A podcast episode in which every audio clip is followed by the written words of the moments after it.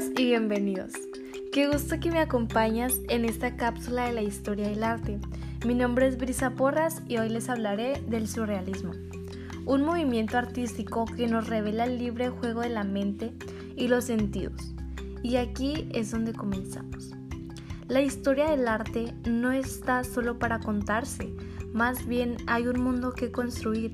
Por esta razón se decía que evocar es sentimiento de lo ya experimentado por medio de líneas, colores, movimientos, sonidos, formas, habrá que ser expresado para ser transmitidos y que otros experimenten el mismo sentimiento. De este modo, hablaré de un movimiento artístico conocido en los años 20 del siglo pasado, junto a una serie de signos relacionados con el lenguaje de la modernidad y un estado onírico que se refiere a los sueños. El libre juego de la mente y los sentidos. Este movimiento es nada más y nada menos que el surrealismo. ¿Cómo podríamos revelar nuestros pequeños gestos inconscientes? El mayor grado de los que solemos cuidar en la mente.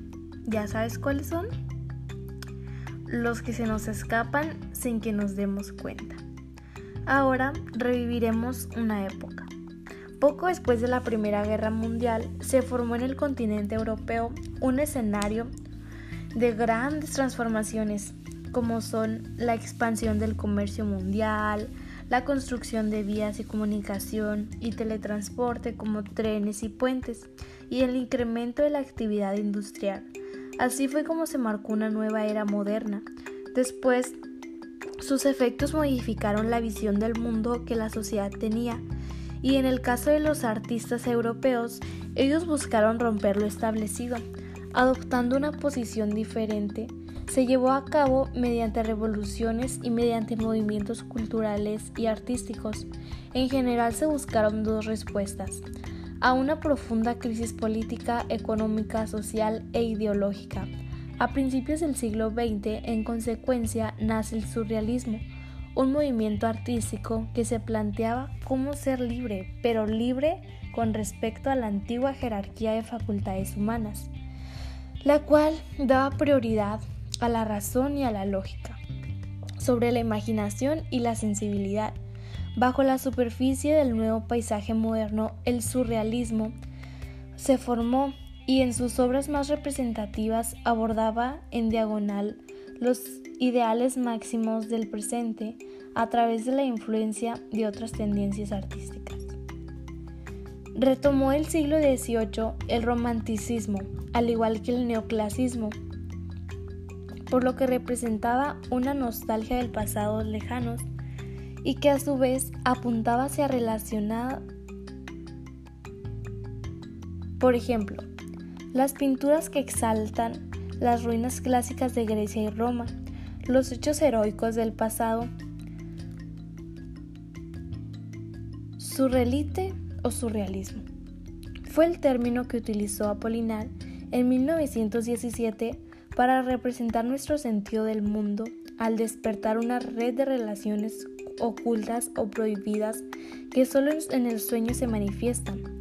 Poco después, en 1924, el movimiento surrealista vio la luz cuando se publica el Manifiesto del Surrealismo en París.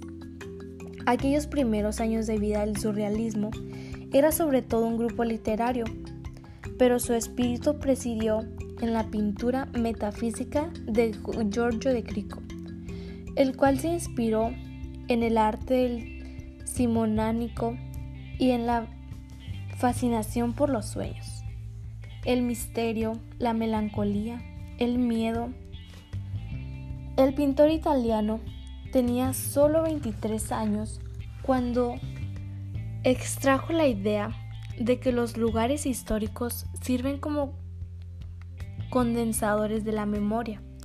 En Turín se detuvo y esta ciudad proporcionó imágenes que cualquier otra sí, como el teatro reemplazaba la vida, así la nostalgia reemplazaba la historia. Sus obras se caracterizaron en emblantes de la Plaza Solead, las obscuras figuras, la torre del reloj, las paradas del tren y la llamaba la metafísica de esas escenas.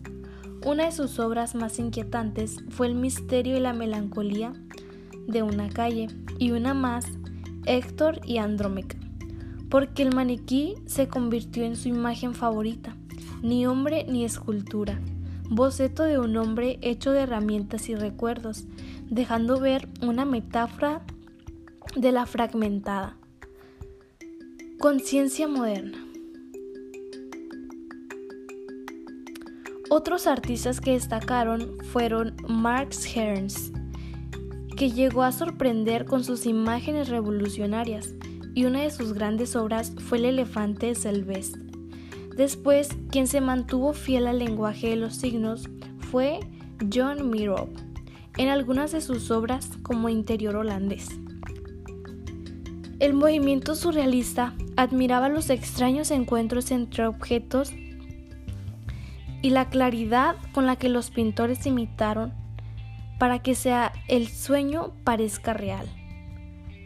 Esto sintetiza el concepto fundamental del surrealismo.